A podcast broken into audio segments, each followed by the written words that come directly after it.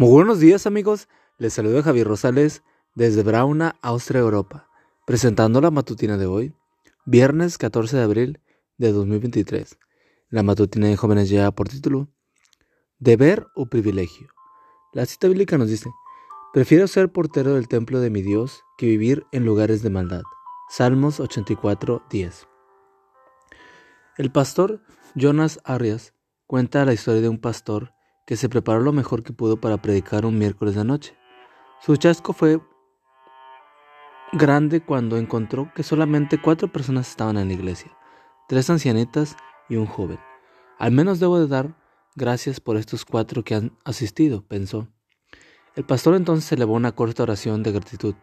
Te doy gracias, Dios, por estos cuatro hijos tuyos que vinieron a adorarte, porque te pusieron en primer lugar a pesar de sus muchas ocupaciones.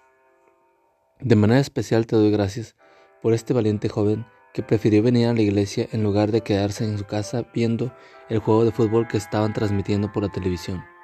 Apenas escuchó esas palabras, el joven se levantó de un salto diciendo, El juego de fútbol se me ha olvidado, y con estas palabras salí de la iglesia corriendo. Adventist Review, octubre de 2002, página 8. ¿Cuál es nuestra motivación principal al ir a la iglesia? ¿Encontramos con nuestros amigos? ¿Ir porque esa es la costumbre? ¿O porque no tenemos nada más que hacer en ese momento? Según nos dice nuestro texto de hoy, Salmos 84:11, al salmista no le importó ser el portero del templo con tal de estar en la presencia de Dios.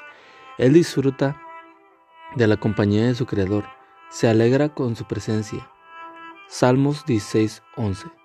Para él, venir ante Dios no es un deber, es un privilegio. Es una carga para nosotros estar en compañía de nuestros mejores amigos o amigas. ¿Es un sacrificio estar con las personas que amamos? Por supuesto que no. Consideremos entonces todo un honor estar en la presencia de Dios. Adorémoslo no por el hecho de por nosotros, sino por la vida eterna que promete. Adorémosle por lo que Él es, un ser digno de toda alabanza, nuestro amante Salvador. Y demos gracias por su amado Hijo que prometió estar con nosotros todos los días hasta el fin del mundo. Amigo y amiga, gracias Padre Celestial por el privilegio de estar cada día en tu presencia y de adorarte en tu santo templo. Amigo y amiga, recuerda que Cristo viene pronto y debemos de prepararnos y debemos ayudar a otros también para que se preparen, porque recuerda que el cielo no será el mismo si tú no estás allí. Nos escuchamos hasta mañana. Hasta pronto.